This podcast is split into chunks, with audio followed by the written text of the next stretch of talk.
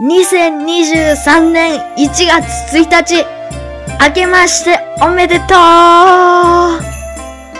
い、えー、っとですね、2022年もケンデアレポートを聞いてくださり、ありがとうございました。というわけで今日から2023年、え今年もですね、えー、っと、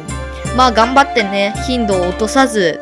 まあ続けて、現代レポートをやっていけたらなというふうに思っておりますので、えこれからも樋口塾の皆さん、え聞いてくれている皆さん、応援よろしくお願いします。